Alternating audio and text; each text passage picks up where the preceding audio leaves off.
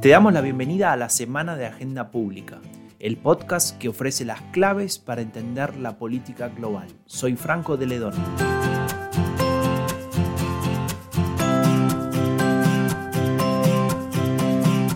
El informe de anticorrupción siempre genera algunas polémicas. Contactamos con Delia Ferreira, presidenta de Transparencia Internacional y encargada de su elaboración para consultarle sobre el tema. En la presentación del informe se enfatiza en que lo que se mide es percepción de corrupción y no corrupción. ¿Qué relación se establece entonces entre ambas y por qué este indicador es tan útil? Bueno, la corrupción, como todos ustedes saben, es algo que ocurre en secreto, en forma opaca, no es transparente, nadie da una, un recibo por una coima que, ha recibido. Entonces, eh, lo que se hace para tratar de medir los grados de corrupción es buscar proxies que puedan dar una idea de cuál es la situación en un país. Eh, nuestro índice empezó a elaborarse hace 20 años y en aquella época no había nadie midiendo corrupción. Entonces buscamos un proxy que es esta percepción de corrupción. ¿De dónde surge el índice? El índice surge de 13 fuentes distintas eh, que provienen de investigaciones del mundo académico y de opiniones de expertos eh, y líderes de opinión en los distintos países, incluido el sector empresario. No es una encuesta a la población. Para encuestas a la población tenemos otra, otra herramienta que es el barómetro de corrupción. Eh, lo que buscamos es eh, saber cómo la gente ve la eh, existencia de corrupción en un determinado país, porque se enfrenta a ella, porque eh, está informada, porque conoce, porque ha investigado la corrupción. Y esa es la base que utilizamos para el índice. Un índice que solo eh, mide o, trata de evaluar corrupción en el sector público de los países. No es un índice que comprenda lavado de dinero, eh, flujos eh, de dinero ilícito en el mundo o conflictos de interés. Lo que mide es cómo se percibe el sector público de los países en materia de transparencia, corrupción. También le consultamos por los tres hallazgos más relevantes del informe de 2019. Nos dijo lo siguiente. El, último informe em, comprende, por supuesto, lo sucedido en el 2019 y una parte del 2018, porque las distintas fuentes van incorporando esa información en distintos momentos y el índice de percepción de corrupción es un índice de índices, es decir, toma esa información y la elabora estadísticamente para poder eh, darla a conocer. Eh, los tres hallazgos para el índice 2019, que se dio a conocer en enero de este año, eh, son los siguientes. Número uno, una situación de estancamiento en la lucha contra la corrupción a nivel mundial. El promedio en una escala de 100 percibido como transparente a 0 percibido como muy corrupto, el promedio mundial es 43 puntos, lo que indica que hay un problema global en materia de corrupción. Y esa situación se mantiene en los últimos años, es decir, que no hay un progreso notable a nivel global en eh, materia de eh, corrupción. En segundo lugar, eh, creo que se puede destacar que em, hay claramente una correlación entre los niveles de transparencia y control del financiamiento de la política y eh, los niveles de percepción de corrupción. A mejor regulación de la relación dinero-política y mejor implementación de esa relación, mejores son los niveles de transparencia en el sector público. Lo mismo a la inversa. Aquellos países que tienen una regulación muy pobre o no aplican las normas en materia de financiamiento de la política, por ejemplo, eh, correlacionan o aparecen en nuestro índice en posiciones de mayor percepción de corrupción. No hablo de causa-efecto, hablo de una correlación clara, estadísticamente comprobada, entre estos dos factores. Otra eh, característica muy marcada que aparece en el índice de este año es la clara correlación entre los niveles de participación y respeto del espacio de la sociedad civil y los niveles de transparencia en los países. A mayor calidad de la democracia en términos de participación, información, acceso a la información pública, eh, niveles de consulta, etcétera, a mayor nivel de participación, mejor es la percepción en materia de transparencia en el sector público de los países. Y esto otra vez no es que estemos señalando una relación de causa-efecto, simplemente estamos señalando que existe una correlación estadísticamente demostrable entre niveles de calidad de la democracia y mejor puntuación en el índice de eh, percepción de transparencia en el sector público.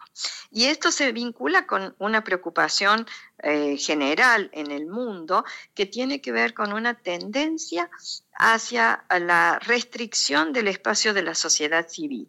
Esto se ve a través de legislación o a través de distintas acciones de algunos gobiernos democráticos y autoritarios que tratan de limitar la acción de las organizaciones de la sociedad civil.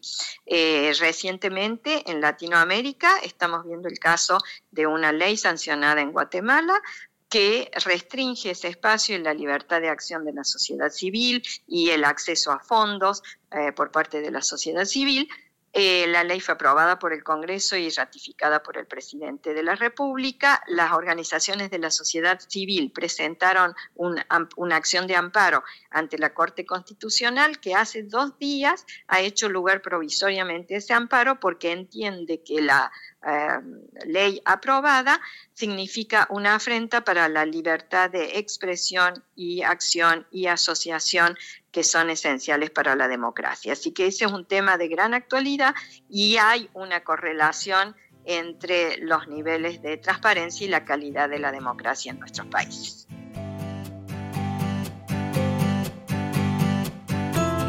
Refugiados. Idlib es una zona todavía controlada por los rebeldes en Siria y está atravesada también por la disputa entre Turquía y Rusia. El conflicto ha provocado una nueva salida masiva de personas que huyen de la guerra. Hablamos con Gema Piñol, directora de Políticas Migratorias y Diversidad en InStrategies e investigadora de la Universidad Pompeu Fabra. Le preguntamos cuáles son las claves para entender esta nueva emergencia y cómo se va a resolver. Yo creo que es importante que señalemos que la situación en Siria no ha cambiado en los últimos años, que estamos en una, en una guerra y que las guerras en general obligan a las personas a desplazarse huyendo de la violencia y seguramente eh, de la muerte. Lo que nos ha pasado, que nos ha levantado de nuevo la mirada sobre lo que está pasando en Siria, es que de nuevo estas personas están eh, llegando a las fronteras europeas. Y eso tiene una explicación clara porque eh, tiene que ver con el papel que Turquía ha jugado en la relación con la Unión Europea en materia de gestión de, de las fronteras exteriores y sobre todo del tema del asilo. En el marco de, de los países de la Unión Europea, los Estados miembros decidieron cerrar en falso la gestión de la situación de crisis humanitaria que se vivía en las fronteras de, Grecia con Turquía cuando empezaron las afluencias de personas refugiadas que buscaban protección internacional y en lugar de dar una solución solidaria y, organizada entre todos los países se pidió a Turquía que hiciera de gendarme de sus ah, fronteras y se encargaran ellos de gestionar el tema del asilo. Lo que está pasando ahora es que hemos visto que cuando tú le das a un tercer país la gestión de una situación como el control de tus fronteras, pueden utilizarlo eh, como les dé la gana en un sentido mm, de generar más o menos presión para ah, alcanzar sus objetivos. Es decir, que lo que ha hecho Turquía es convertir a las personas refugiadas en peones para conseguir sus intereses ah, políticos y lo que ha dejado sobre la mesa es que lo que no se solucionó en 2015 está otra vez pendiente de solución. La diferencia en este tiempo es que además estamos en una situación cada vez más cronificada en, ah, en, Grecia en términos de atención a las personas refugiadas, cada vez en peores condiciones, y no parece que se quiera avanzar en buscar soluciones coordinadas, sino que se quiere de nuevo intentar solucionar la crisis humanitaria intentando hacer ver que las personas refugiadas no lleguen a las, a, las fronteras europeas. Esto eh, está poniendo en riesgo el derecho de asilo en la Unión Europea y claramente vulnerando los derechos humanos de las personas que se encuentran en esta situación de crisis.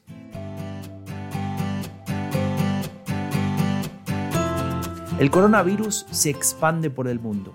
La cuestión sanitaria es solo un aspecto de esta situación. Los mercados bursátiles reaccionan negativamente en todo el globo y las previsiones de una crisis económica se expanden como el virus. Marta Domínguez es investigadora económica en el think tank Bruegel. Ella nos explica cuáles son las principales repercusiones económicas que ha tenido hasta ahora la propagación del coronavirus? Hasta ahora es relativamente difícil de medir, o sea, nos podemos hacer una idea más o menos de, los efectos del coronavirus, pero al final hay muchos datos que todavía no se han registrado, ¿no? Pero bueno, dentro de eso hay, digamos, eh, bastantes estimaciones. Y para empezar desde un punto de vista genérico, eh, la OECD estima que, que, el coronavirus va a, digamos, va a causar que el crecimiento mundial para este año, para 2020, caiga entre el 0,5 y el 1,5 del, del PIB, que es, digamos, una estimación bastante conservadora, diría yo. O sea, la OECD ha tomado un punto de vista bastante calmado y de hecho hace una estimación que digamos eh, proyecta un, futuro limitado para el coronavirus. Más allá de eso, también digamos desde un punto de vista pues, general y mundial, eh, la bolsa ha caído bastante. Al final los mercados pues bueno, seguían por un montón de cosas y obviamente no son, eh, digamos, un indicador perfecto, pero es el indicador más inmediato, ¿no? Es a tiempo real. Eh, la bolsa americana, el Standard Poor's, el SP500, digamos, eh, llegó a caer un 14% a lo largo de varios días.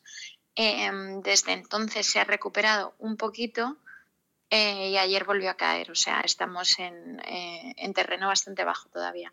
Eso a pesar del hecho de que la Fed em, ha rebajado los tipos de interés, o sea que ya está habiendo, digamos, estímulo monetario en Estados Unidos. El Eurostox, que es el índice europeo, ha caído aún más, eh, ha llegado a caer un 18%, pero también se ha recuperado un poco, ha vuelto a caer un poco. Ahora estamos, digamos, en un periodo más volátil parece que la caída principal eh, ya se ha llevado a cabo, pero bueno, sigue siendo una caída muy, muy, muy sustancial. O sea, estamos hablando de niveles eh, de los peores de la crisis. En Italia el, turismo y, y el, digamos, eh, la industria de la comida ha bajado un 40%, un 30% la automovilística y un 20% la moda.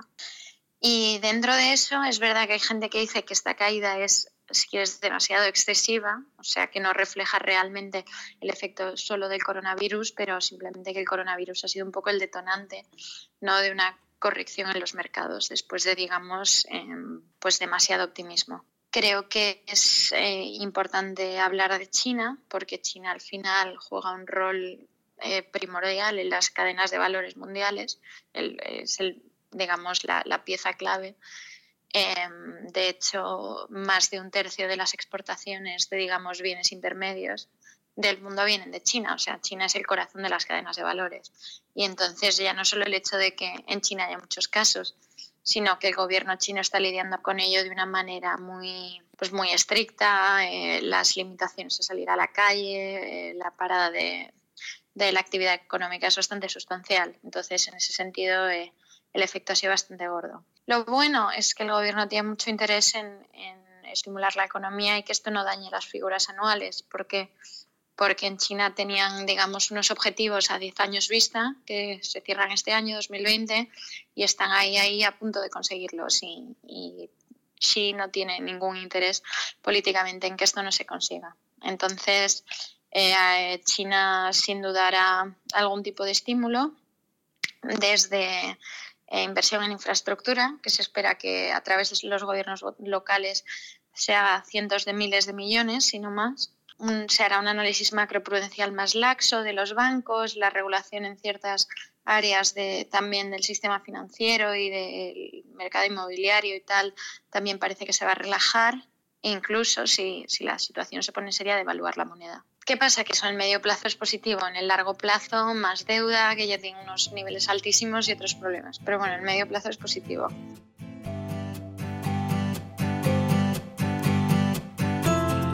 Y eso fue todo por hoy. ¿Quieres saber más? Tienes muchas opciones. Puedes visitar agendapublica.es, puedes suscribirte a nuestro newsletter o puedes esperar hasta el próximo domingo cuando publiquemos un nuevo episodio de la Semana de Agenda Pública, el podcast que te da las claves para entender la política global. Yo soy Franco de Ledone y junto al equipo de Agenda Pública te damos las gracias por estar ahí. Hasta la próxima.